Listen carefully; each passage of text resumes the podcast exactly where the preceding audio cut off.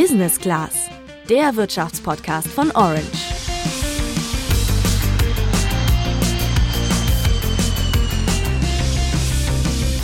Mehr als 2 Euro pro Liter. Die Preise beim Tanken steigen aktuell enorm. Der russische Angriffskrieg in der Ukraine lässt aber nicht nur die Preise an deutschen Zapfsäulen auf Rekordhöhen steigen. Die Folgen des Kriegs treffen auch die deutsche Wirtschaft spürbar. Es kommt zu Störungen von Lieferketten, Produktionen müssen gestoppt werden und Rohstoffe werden immer teurer. Gerade die steigenden Preise für Gas und Öl sind auch für deutsche Unternehmen ein Problem. Insgesamt droht die deutsche Wirtschaftsleistung einzubrechen und die hohen Kosten für Gas und Öl geben die Unternehmen natürlich langfristig auch an die Konsumenten weiter. Produkte und Dienstleistungen werden dann auch für uns teurer. Bei diesen Nachrichten reagieren auch die Anleger an den Börsen besorgt. Aber wie steht es denn jetzt genau um die deutsche Wirtschaft? Droht eine Rezession? Das klären wir in dieser Folge. Auch schauen wir uns an, was das konkret für dich bedeutet und was du jetzt mit deinem Geld machen solltest. Ich bin Laura. Und ich bin Juliane. Bereits vor dem Krieg in der Ukraine litt die Wirtschaft in Deutschland unter riesigen Belastungen, denn während der Corona-Pandemie traten immer wieder Probleme mit den Lieferketten auf. Es fehlten Zulieferteile aus verschiedenen Ländern und Produkte konnten nicht gefertigt und verkauft werden. Zudem gab es weniger privaten Konsum durch die Lockdown-Maßnahmen und Unternehmen haben weniger investiert. Das Institut der deutschen Wirtschaft in Köln kommt in einer Analyse sogar zu dem Ergebnis, dass in Deutschland durch die Corona-Pandemie Schäden in Höhe von rund 350 Milliarden Euro entstanden sind. Und diese Folgen muss die deutsche Wirtschaft eigentlich aktuell noch verdauen. Für Hoffnung sorgte zuletzt die neue, mildere Omikron-Variante und die Aussicht auf die geplanten Lockerungen der Corona-Maßnahmen am 20. März. Stefan Kurz leitet die Konjunkturabteilung am Kieler Institut für Weltwirtschaft und beschreibt die wirtschaftliche Ausgangslage so. Zum einen kommen wir aus der Corona-Krise. Wir haben auch ein sehr ruppiges Winterhalbjahr jetzt hinter uns, wo wir schon eine rückläufige wirtschaftliche Entwicklung erlebt haben, äh, nach unseren Schätzungen äh, insbesondere jetzt zum Jahresauftakt. Und jetzt wäre eigentlich die Zeit, wo die Wirtschaft durchstarten kann, weil ein Großteil der Corona-Maßnahmen jetzt wegfallen, die bislang die wirtschaftliche Aktivität behindert haben. Gerechnet hat man eigentlich mit einer Erholung der Wirtschaft. Das sagt auch Achim Wambach, der Präsident des Zentrums für europäische Wirtschaftsforschung. Und deswegen sah es eigentlich ganz gut aus. Und ähm, jetzt ist neu hinzugekommen, ähm, die, äh, die Krise durch den, äh, den Krieg, den Russland da betreibt. Als Reaktion auf den Krieg wurde Russland mit zahlreichen Sanktionen belegt. Welche das konkret sind und wie hart diese Russland wirklich treffen, könnt ihr in der letzten Podcast-Folge nachhören. Doch welchen Effekt haben diese Sanktionen jetzt auf die Gesamtwirtschaft? Das hat Wambach für uns bewertet. Russland selber ist wirtschaftlich nicht so, also aus einer Weltwirtschaftsperspektive, nicht ein so relevanter Faktor, ähm, Russland hat ein Bruttosozialprodukt oder ein Bruttoinlandsprodukt, das ist weniger als halb so groß wie das von Deutschland, weniger als ein Zehntel von dem der Europäischen Union. Deswegen ist, äh, wenn jetzt Russland sanktioniert wird, das eigentlich gar nicht so wild. Das Bruttoinlandsprodukt, kurz BIP, bemisst übrigens, wie gut es der Wirtschaft eines einzelnen Landes geht. Das BIP umfasst dabei den Wert aller Güter und Dienstleistungen eines bestimmten Landes. Doch wenn Russland wirtschaftlich nicht so relevant ist, was genau belastet denn dann aktuell die deutsche Wirtschaft? Das hat uns Achim Wambach beschrieben. Die Unternehmen, die da involviert sind, betrifft das massiv. Lieferketten sind gestoppt. Die Produktion äh, in, in Russland und in der Ukraine natürlich, in die Ukraine machen Kabelbäume.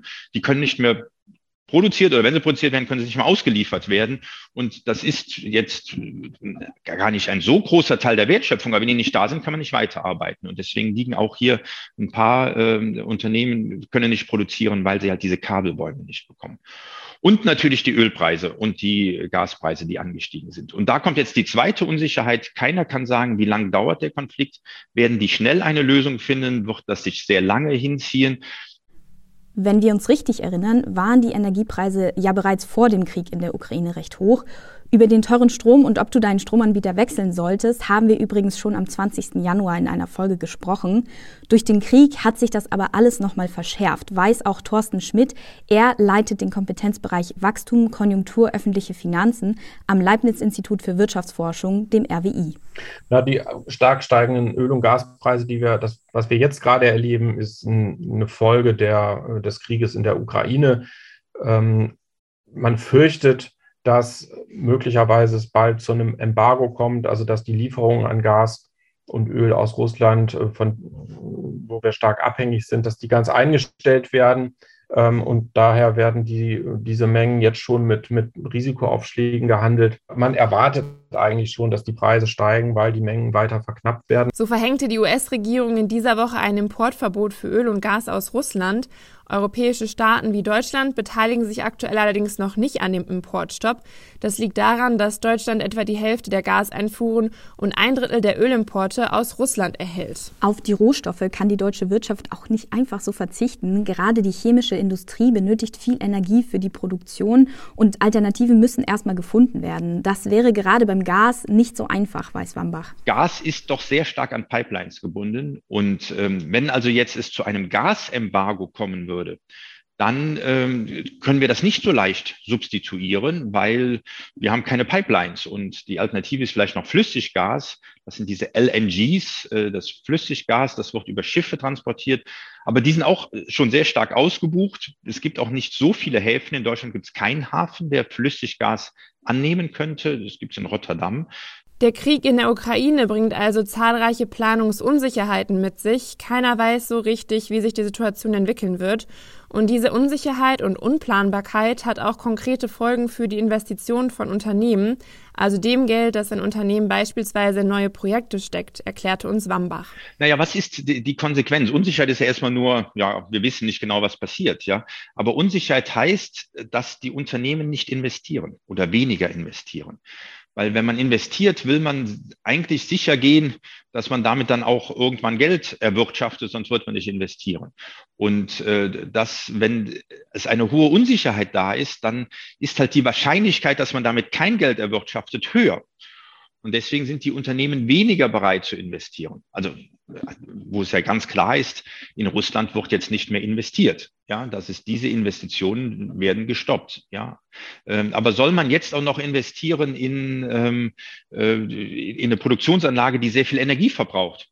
Wenn die Energiepreise so hoch sind, ja, oder soll man die Investitionen jetzt nicht besser lassen? Und das heißt, die Unternehmen stoppen ihre Investitionsbudgets und auch noch aus einem weiteren Grund, wenn sie Sorge haben, dass, die, dass das noch schlimmer wird, dann brauchen die auch Geld, die brauchen Kapital, äh, für Krisensituationen. Also da ist es ganz gut, eine, sozusagen eine Kasse, eine gefüllte Kasse zu haben. Und auch deswegen stoppen die Investitionen.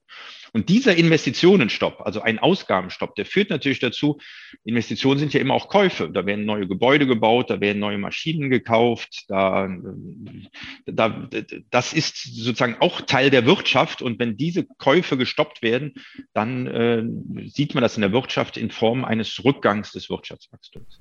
Auch ein Kriegsende würde nicht direkt für Entspannungen sorgen, denn auch wenn der Krieg jetzt beendet wird, gibt es immer noch Sanktionen, die man zunächst wegverhandeln müsste. Eine Erholung der Wirtschaft auch von der Corona-Pandemie wird also schwieriger als zunächst prognostiziert. Stefan Kurz beschreibt die Lage so. Derzeit sieht es eher so aus, dass wir einen beträchtlichen Dämpfer für die Erholung äh, erleben werden. Ob wir jetzt äh, tatsächlich einen starken Einbruch der wirtschaftlichen Aktivität äh, hierzulande äh, auch, noch in, äh, auch noch erleben werden, das ist derzeit äh, sehr schwer abzuschätzen. Die Prognostiker sind derzeit alle damit beschäftigt, die Frühjahrsprognosen anzufertigen. Und ähm, ja, das ist, es ist noch nicht ausgemacht, dass wir jetzt tatsächlich hier äh, einen, ähm, eine Fortsetzung der rückläufigen wirtschaftlichen Aktivität sehen werden. Eine Rezession haben wir laut Professor Wambach aktuell noch nicht, auch wenn das Risiko dafür da ist und mit einem Gasembargo noch höher würde. Mit Rezession ist eine schrumpfende Wirtschaft gemeint. Befindet sich die Wirtschaft in einer Rezession, investieren Unternehmen weniger, manche Unternehmen gehen sogar in die Insolvenz und Mitarbeitende werden entlassen. Eine Rezession ist aber auch konkret messbar. Wie das geht, hat uns Wambach erklärt. Nein, Rezession ist ja ein technischer Begriff. Wenn in zwei Quartalen äh, die Wirtschaft äh, gesunken ist oder nicht gewachsen ist, dann sprechen wir von einer Rezession. Also das, die ist sozusagen gemessen eine Rezession. Ähm, und das haben wir im Moment noch nicht. Ähm, die Frage ist, laufen wir in eine hinein? Und das hält Oliver Holtemüller wiederum nicht für unrealistisch. Er leitet die Makroökonomik am Leibniz-Institut für Wirtschaftsforschung. Im vierten Quartal also dem Schlussquartal des Jahres 2021, hatten wir tatsächlich eine zurückgehende Wirtschaftsleistung. Damals ist das Bruttoinlandsprodukt in Deutschland um 0,3 Prozent gefallen. Und wir gehen im Moment davon aus, dass auch im ersten Quartal dieses Jahres die Wirtschaftsleistung noch mal leicht rückläufig sein wird. Das bedeutet, rein technisch gesprochen, hätten wir dann eine Rezession, also zwei Quartale hintereinander, in denen das Bruttoinlandsprodukt sinkt. Es gibt aber auch beruhigende Signale, denkt Holte Müller. Nun ist aber Deutschland insgesamt ein wirtschaftlich recht gut aufgestelltes Land. Wir haben einen soliden Staatshaushalt. Das heißt, ähm, der Staat hat auch die finanziellen Möglichkeiten, die Folgen der aktuellen Entwicklungen für die Bürgerinnen und Bürger etwas abzudämpfen. Wir sehen ja auch schon, dass da über Entlastungspakete diskutiert wird. Ähm, wir haben auch insgesamt eine, eine gut strukturierte äh, Volkswirtschaft, jedenfalls was die ganz großen und wichtigen Bereiche äh, betrifft. Ähm, das hilft. Äh, und ähm, es gibt sicherlich Länder, die sich da schwerer tun im Moment. Aber wie gesagt, es ist eine besorgniserregende Zeit und ganz Ausblenden kann man die Sorgen vor der Zukunft äh, auch ökonomisch im Moment sicher nicht. Stefan Kotz sieht das ähnlich. Aus seiner Sicht sprechen zwei Punkte gegen eine gesamtwirtschaftliche Krise. Ob uns die Wucht der Ukraine-Krise so stark erwischt, dass sie die Auftriebskräfte sogar überkompensiert, das können wir derzeit äh, noch nicht sagen. Zwei Angaben hierzu noch. Wir kommen ja aus der Corona-Krise mit, mit einer aufgestauten Kaufkraft von über 200 Milliarden Euro allein bei den deutschen Verbrauchern. Ähm, das heißt, damit können Sie im Durchschnitt zumindest einen Teil dieser erheblichen Energiepreisanstiege ja, zumindest rein rechnerisch kompensieren. Und die Industrie sitzt auf einem riesigen Auftragsüberhang, sodass auch der Wegfall ähm, der, des russischen Exportmarktes äh, auch hier im Durchschnitt äh, zu verkraften wäre. Und äh, deshalb ähm, will ich jetzt noch nicht äh, die nächste Krise im Sinne einer, eines Einbruchs der gesamtwirtschaftlichen Leistung ausrufen. Doch nicht nur die Energiepreise werden teurer, auch beim Tanken schnellen die Kosten in die Höhe, denn durch den Krieg in der Ukraine steigen auch die Ölpreise. Das liegt daran, dass Importeure die Einfuhr von Diesel aus Russland zurückfahren und sich teureren Ersatz suchen müssen. Und hinzu kommt die ungewöhnlich starke Nachfrage nach Heizöl, die den Preis nochmal erhöht. Und durch die hohen Gas- und Ölpreise werden langfristig auch die Kosten anderer Produkte und Dienstleistungen teurer. Kurz weiß, was dann noch auf uns zukommt. Die schlechte Nachricht ist, äh, dass die äh, Inflationssignale, die wir derzeit bekommen, also die hohen äh, Heizölpreise, die hohen Spritpreise, das ist nur der Vorbote von einem breiter angelegten Preisanstieg, denn auch alle Unternehmen müssen jetzt ja höhere Energiekosten schultern. Denken Sie beispielsweise an äh, höhere Transportkosten dadurch, äh, dass LKWs jetzt teuren Diesel tanken müssen. Das belastet auch alle Produzenten und Händler von Konsumgütern. Und deshalb wird nach und nach äh, auch deren, ähm, werden auch nach und nach deren höhere Kosten weitergewälzt auf die Konsumgüterpreise. Also nicht nur die Energieprodukte, die die privaten Haushalte selber unmittelbar kaufen, Öl zum Heizen oder Gas zum Heizen und zum Kochen und dergleichen und der Sprit an der Tankstelle, sondern auch die allermeisten anderen Konsumgüter, die ja auch eine Energiekomponente haben, äh, werden nach und nach teurer. Inflation bedeutet, dass die Preise steigen. Du kannst also mit deinem Geld weniger kaufen und über die Inflation und wie du dein Geld vor der Inflation rettest, erfährst du mehr in unserer Folge vom 2. Dezember.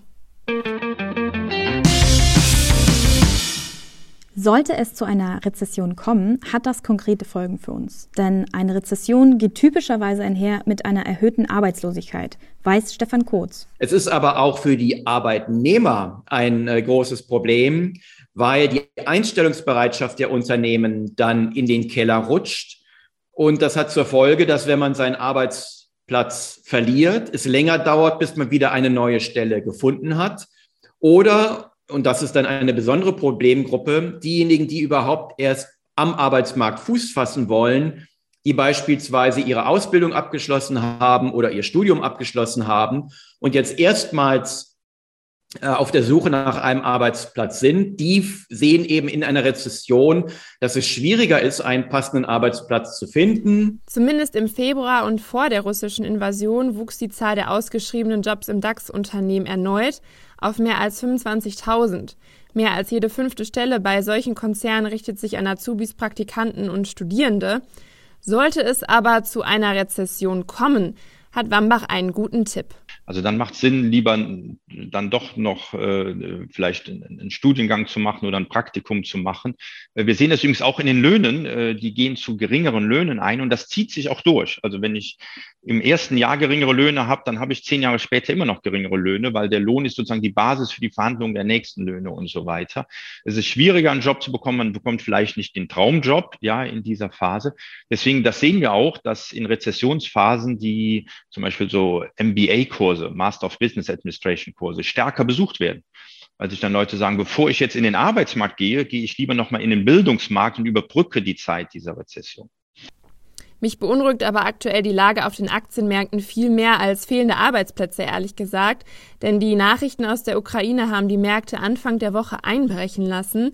Am Mittwoch stiegen die Kurse dann wieder. Der DAX sprang um 7,9 Prozent nach oben. Das war der höchste Tagesgewinn seit etwa eineinhalb Jahren. Es gibt also auch an der Börse große Unsicherheiten über die aktuelle Situation in der Ukraine und die vorhin beschriebenen Effekte auf die Wirtschaft. Du bist ja auch an der Börse aktiv, Juliane. Wie gehst du damit um? Ja, ich persönlich habe mein Depot diversifiziert. Das heißt, ich habe nicht alles auf eine Karte gesetzt, sondern zum Beispiel ETFs in meinem Depot, die den Weltmarkt abdecken und Einzelaktien aus verschiedenen Ländern und Branchen. Und ich mache mir deswegen aktuell nicht so große Sorgen. Ich habe tatsächlich sogar auch nochmal nachgekauft. Über die aktuelle Situation haben wir auch mit der Bloggerin Lisa von Aktiengram gesprochen und gefragt, ob sie ihre Aktien jetzt verkaufen würde. Man sollte allgemein nur Geld in Aktien investieren, auf das man mindestens 10 oder 15 Jahre verzichten kann. Und wer diesem Grundsatz gefolgt ist, der kann auch Phasen wie aktuell ganz entspannt aussitzen. Das ist so meine Ansicht dazu. Also ich selbst habe jetzt zum Beispiel in den letzten Monaten keine einzige meiner Aktien verkauft und kann dann auch entspannt abwarten, bis sich die Lage wieder bessern wird.